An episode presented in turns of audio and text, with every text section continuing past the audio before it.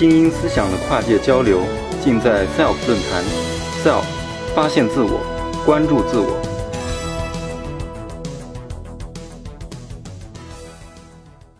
大家知道，就是现在这个量子通信啊非常火热。我们的那个量子卫星，潘老师之前还在之前还在酒泉，就量子卫星已经运到酒泉，这等着发射了。我们的那个京沪干线呢，在今年年底也会开通。那但是在这么一个因为炎热的夏天嘛，炎热的天气，外面估计三十七八度，我想给大家带来一点就不一样的东西，冷冷一点、酷一点的东西。那么呃，我们这个这就这个叫冷原子。那冷原子是什么呢？听我给大家就是说慢慢讲来。首先就要讲冷，那么我们肯定要从从热开始讲起，从温度开始讲起。那个国际。标那个温度的国际标准，呃，单位是开尔文，那跟我们通常用的摄氏度差了二百七十三点一五。那我们知道，就是说太阳表面的温度大概就是六千开左右，或者跟六千摄氏度都差不多。那它基本上可以已经可以气化我们地球上所有的，呃，气化地球上所有的呃物质了。那么。但它实际上比我们平时喝的是开水啊，它也就过高了两个数量级，大概就是，呃，是多了二十倍左右，其实一不到的两两个一个数量级。那我们而我们知道，目前已知的就是说物质或者说已知的那个呃自然界有的那个最冷的，也就是液氦，也就是大概十开左右，那跟太阳表面也就只差了三个数量级。那而我想要讲的这个冷是在就是说十的，就是离它还还差了就是十的。呃，四就一万倍以下的温度，就是说在十的负四的开往下开始，那它的这个呃有趣的地方在哪呢？就是从原原当在这个温度往下开始啊，这个原子你就不能再考虑它是一个粒子，而是一个就是说它必须得考虑它的波动的性质。那么继续往下冷呢，就会冷到一个是一个可以说是我们的科学界的或者说我们这个冷原子界的一个里程碑——波斯爱因斯坦凝聚。那么，到底就是说冷原子和呃波斯爱因斯坦凝聚是个什么东西呢？呃，简单的来介绍一下，就是我们现有的，比如说我们这里面的呃，就是我们报告厅里面的空气啊，它分子它都特别小，就是说它原子原子之间的距离都特别大。那么在传统的这个统计理论里面，他认为每个分子它都可以给它冠名，这个叫张三，这个叫李四。然后每个每个每个原子都不一样，他们两个就是说，比如我们报告厅里这这里面的人，每个人都有各各自的名字、各自的身份证。那么如果说两个人前排两个人交换一下座位，那对于外对于这个报告厅的整个体系来讲，就是说我们认为这个状态是改变了的。但是随着原子就是说，呃越来越慢，那么对于原子原子来说，就是它原子的就是运动速度越来越慢，也就是它越来越冷，它的开始就是说慢慢展现出它的波动的性质出来。那当就是说，就是形象的来比喻来说，就是这个原子变得越来越胖。那当它这个这个本身的波长和它的距离可以比拟的时候，比如说我们就是报告厅里的人，每个人就是这这边空调越越越开越冷，那每个人都会越来越胖。那在互相之间就开始就是要碰到了。那继续冷下去，它就变成了所有的。就变成了，就是说你中有我，我中有你，变成了一，就是所有的原子变成了一个量子态，而就就比如说我们这个报告厅每个人都像，都比如说膨胀到这个报告厅那么大的话，那就是说每个都是你中有我中，你都区分不清楚了。那这样的话，每两个人换一下座位，对外界来说，他其实看不出任何的区别。那这个就是呃波斯爱因斯坦凝聚。那这个是在一九二五年，爱因斯坦在那个。呃，发表了就是说理想气体的呃量子统计，那他在这个论文里面首第一九二五年首次预言了这个这么一个现象，但是这个是爱因斯坦自己发表的。为什么叫波斯爱因斯坦凝聚呢？这里面有个小小小故事，就是这个翻译就是。呃，在一九二四年以前啊，就像我刚刚讲的，就是说理想气体的那个统计是服从的是就波尔兹曼统计，就是说对于在就波尔兹曼最初提出他的统计理论之后呢，对整个就是说呃呃就是理想气体我们空气中的分空气运呃分子运动啊什么就就完美的可以讲就是说完美的解决了这些问题，然后呢就是一个基本的概念就是刚刚讲的各个原子可以区分，但是呢。就是有个印度的科学家波瑟，在他研究就是光子统计的时候啊，他发现了一些不一样的现象。就是说他发现他认为就是在微微观粒子来说的话，它可能就不会是呃可以区分，而是就是说各个原子将不可区分。但是他这个他写了一个就是说关于这个光子的那个统计，然后就是发给了各个杂志，但是处处碰壁，因为他这个某种意义上来说是这个真的是挑战权威，而他作为一个就是说连博士学位没有拿到的一个屌丝科学家，呃得不到呃任何的就是说认可，那他也很执着，他就非常就是很很任性的就就一一怒之下就把这个论文寄给爱因斯坦了。当时爱因斯坦已经是成为高富帅了，那个，但是爱因斯坦就一看了这个论文，觉得就哎呀特别激动，这个就是马上就把他的论文就是翻译成了德语，就是翻译成德语，在德国的杂志上就发表了。然后八天之后呢，他就爱因斯坦在波色的这个基础上就提出了理想气体的，因为波色只是关于光子的统计，那么提出了理想气体的量子理论。然后呢，一九二五年呢，他继续在这个基础上呢，就是说就是提出就是预言了波斯爱因斯坦凝聚的现象。那么后来也为了纪念这个这个，就是管这个，就是说这个凝聚叫做波色爱因斯坦凝聚。那么呃，就是在波色爱因斯坦凝聚提出来之后啊，说很就是说呃，大家这个理论学家也好，实验学家也好，都为了这个一个可以讲说是圣杯，可以讲说是里程碑也好，为了就是说想在实验上观测，就是说努力着。但是呢，在就是说与此同时，在另外一个。呃呃，一个一个领域，就是说在另外一个 group 里面，就是在凝聚态系统里面，大家在为就是说呃理解电子的运动而范畴的。那么电子运动其实本身很简单，就是它几一共有几种运动，就是说呃它电子在格点上它可以转，然后呢在周在旁边有空的格点呢，它可以从这边移到那边去，然后呢互相之间可以交换。那么在就是这里边有个最典型的一个，或者说一个最美，可以说最美最妙的一个模型，就是哈巴的模型。哈巴大概在一九六三年提出来，就这么简单的一个方程式，就描述了刚刚非常简单的运动。但是问题在哪？问题在就这么简单的一个模型，这么美的一个方程式，它解不出来。首先，它就解析解是没有的。然后呢，为了要解数值解呢，就是说呃，它的所需要的那个粒子数啊。就是说，所需要的计算资源跟对，就是说跟那个粒子数呈指数增长。那指数增长是一个什么概念呢？就是说，呃，有个很一个一个比较著名的故事，那个国王想要就是奖励发明国际象棋的这个这个人，他是问他你有什么要要求？他说我也没什么要求，你就给我这个第一天给我在第一个格子格点上就是说放一粒米，第二天放两粒，以后呢每天是它的两倍。然后就可以了，你把这个棋盘放满就可以了。然后呢，国王说：“哎，这个很简单嘛。”好，同意。结果他发现不到一个月，整个他全国所有的粮食都都放都已经放不进去了。所以就说每就是递增啊，就是两倍两倍往上涨是呃非常大的一个数字。那么一个集体的数字来讲，就是我们现在超算第一名已经超过天河二号的太湖之光，它所能处理的也就大概四十五个电子的运动。那我们现在每个人都有的，大家举着的手里就是智能手机，它大概能处理二十五个，也就比这个神威少了二十个，不就是那个？那么如果我们想要模拟，就是说三百个，比如说模拟三百个电子运动，它所需要的这个呃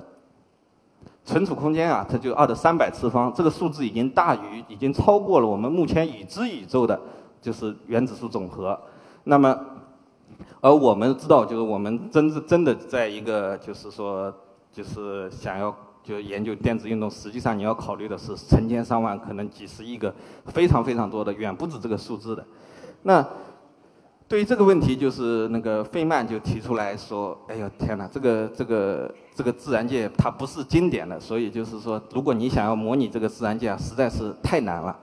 那你最好得把这个计算机得就是说量子化，然后那这个本身就是一个非常美妙的问题。他认为，那在他的这个就是天才的想法下，他首次提出了这个量子计算与量子模拟的概念。那什么意思呢？他就是说，相当于我用一个可控的量子体系，就是在他的那个那个体系里面，就是一个就是冷原子体系来模拟电子的体系。那这里跟这个模拟什么关系？什么什么意思呢？就是当年这个苏联就是呃开发无人战机的时候，他就是一架飞上去啪掉了，就飞上去不要掉了。那这个几架一掉，这个成本是是巨大的，每架成本可能都是好几亿美金。那他是无聊了，他把当时的皇家科学院所有的院士都召集起来，说这个问题摆在这了，你得给我解决。那么，呃，他们讨论了几天之后啊，就是一个数学家在一个纸上写了一个公式，画了一个图。他说你就按照这个东西来，呃，给我就是建这么一个东西，以后你的飞机就不用上天了。那这个就导致了风洞的产生。那么费曼提出的这个，其实某种意义上就是说给电子建造一个风洞，而利用利用用什么？用冷原子。那这个为什么要用冷原子？就是说，呃，要当这个原子就是进入到波斯爱因斯坦凝聚之后，它每个原子都呃一样了，在这个情况下才能够使得就是说这个原子就是它在那个呃格点上的行为啊，就它的行为能够跟那个电子一模一样。所以就是说，它可以利用原子做一个最简的可控的模型，来计算能力能够就是说得到重大的突破。当我们能够操纵，比如说五十个原子的时候，就已现在就已经能够超越这个神为这个太湖之光的这个呃计算能力了。那么费曼相当于这个就是说提出了以后，给当时就是说呃给这个波斯爱因斯坦凝聚就是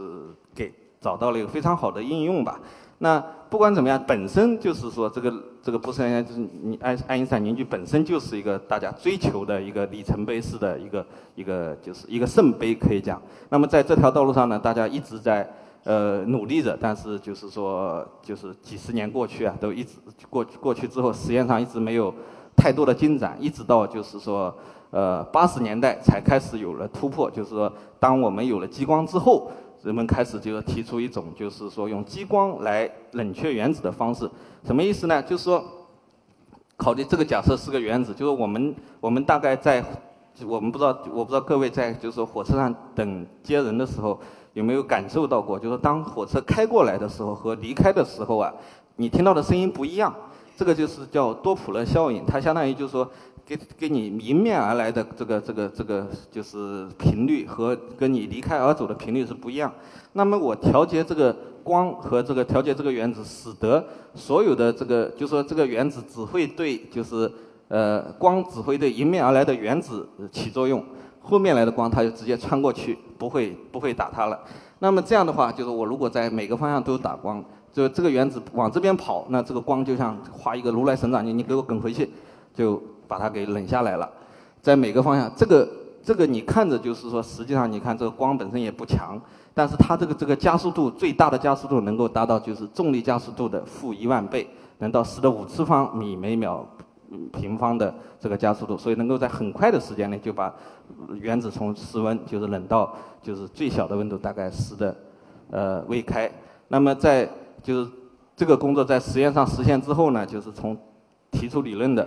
呃呃，他他也提了，就是提提出理论的那个库恩塔诺奇和那个我们华就实验实现了我们华华裔科学家朱迪文先生和另外比尔菲利普斯，他们三个人共享了1997年的呃诺贝尔物理奖。但是呢，这个温度还不够。刚刚讲到斯特微开到就是波斯离波斯爱因斯坦凝聚还差了呃几个数量级。那么进一步冷却怎么弄呢？就是说。一个非常妙的主意，就是说是叫蒸发冷却。蒸发冷却就像我们大家喝咖啡的时候或者喝水的时候，这个水太烫了，我们就吹一吹，让它水蒸气跑掉，那它的慢慢的就冷下来了。那我们在原子里面怎么弄呢？因为就说呃，大概十微开的原子，它它有它都始终会有个速度分布嘛，它会有一些是热的，有些冷的。那么热的呢，在就是边缘处比较容易逃逸，冷的呢在下面。那我想办法就是说。把这个碗啊，就是说慢慢放放小了，放小了使得它热原子就容易逃逸的那个部分就跑了，跑了之后剩下的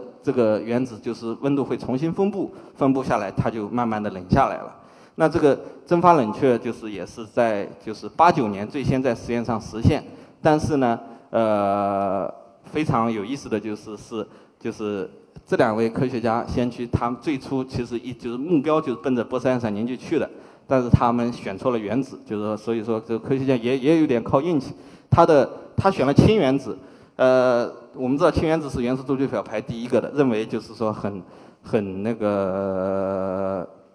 很简单。但是结果发现就是说，他在他做了就是蒸发冷却之后，发现没有那个实现。相反的，就是另外几位科学家在他的这个基础上，那么康奈尔跟维尔曼呢是用炉原子，然后呃用用炉原子对那个开特勒呢是用钠原子，在一九九五年先后实现了波斯爱因斯坦凝聚，而这两位先生就是非常遗憾的，在三年之后才实现了对氢原子的凝聚，所以在就是二零零一年，就是百年诺贝尔奖的百年纪念的时候，把这个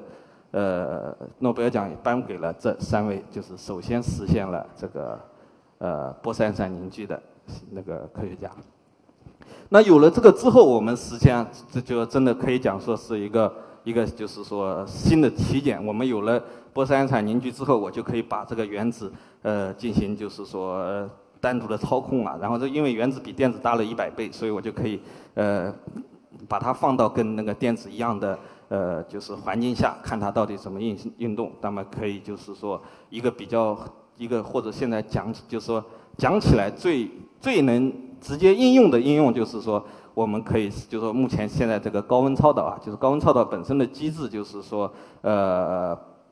大家只知其然而不知其所所以然，就像炒菜的时候说你说。我们这边就是这个菜谱，就是加盐少许啊，加糖少许啊，但你到底加多少你也搞不清楚。就是为什么加这么多就好吃，再多加一点是不是就不好吃了，也搞不清楚。那么我们希望通过用冷原子的呢来显示，来就是说去理解这个高温超导机制，反过来再推的，就是说在建议能够就是说在怎么个调整能够实现，比如说室温下超导。我们知道如果能够真的实现室温下超导的话，那么像我们这上海的磁悬浮也不用亏本运营了，就是而就是说这个真的是非常的有那个那个，我们从上海到北京或许可能只要半个小时就能够到了。那么另外还有其他的，还有就是说更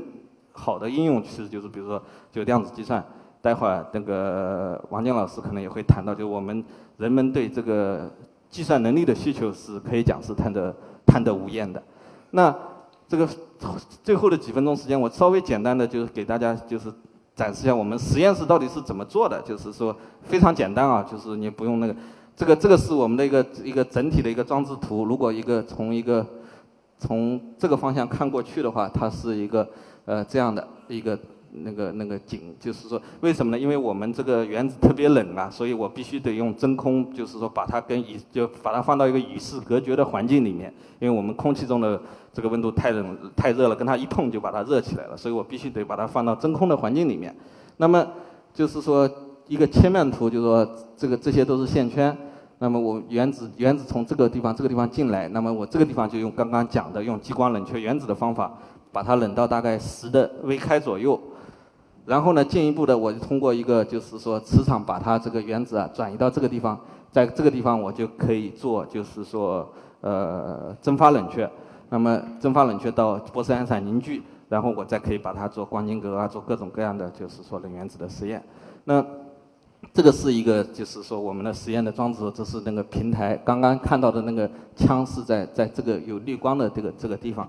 然后呢。呃，这是我们另外一个平台，然后这还有个平台，一共是三个平台，还是比较复杂的实验。当然，它其实你要比起计算能力和能耗来说，如果能够实现的话，那比那个我们能耗是比那个神威是呃小小了不知道多少倍，那计算能力也会会比它强。那一个可见的一个一个。呃，未就是说未来，就是说，当我们比如说能够操纵二十五个粒子的时候，那就相当于就像我讲的是我们的智能手机啊，商用的 CPU 啊，就相当于这样的能力了。而太湖之光呢，也就相当于操纵四十五个粒子的这个量子计算机。那当我们操纵一百个粒子的时候，那就相当于就是说，呃，全是可以讲比就是全世界计算能力总和的呃一百万一百万倍。那么我们一个一个就是说比较一个展望，就是我们相信我们在大概五年内就能够实现大概五十个粒子的呃量子计算机，可以对特定的问题呃进行模拟，然后那个在十年内就能够实现操纵一百个粒子的量子计算机。那么回到就是说我们这个大会的主题创新啊，我觉得这个呃创新就是不能说是为了呃创新而创新，就像比如说爱因斯坦最初提出波斯爱因斯坦凝聚的时候，他也有人质疑说这东西没什么用，但其实后来就是随着慢慢的发展，才发现就是说这个有用。所以我就说，就比如说一个苹果一样，就是你呃，不能说最后摘到这个苹果的人是创新，而最先比如说发现苹果能吃的，那么最先开始培育苹果的，最先可以就是说可以增加苹果产量的，这些人都是在创新。所以我们时时刻刻其实说，呃，可以讲各行各业也好，那个各个领域也好，和时时刻刻都在创新。那么我们就是说，不能为了创新而创新。就像我们这个量子通信，在十年前其实呃呃。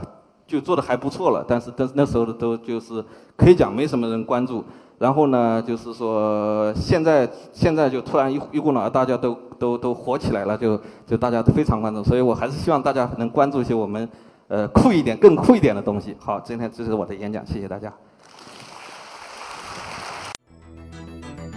Self 讲坛由中国科普博览出品，更多精彩内容请关注中国科普博览公众号。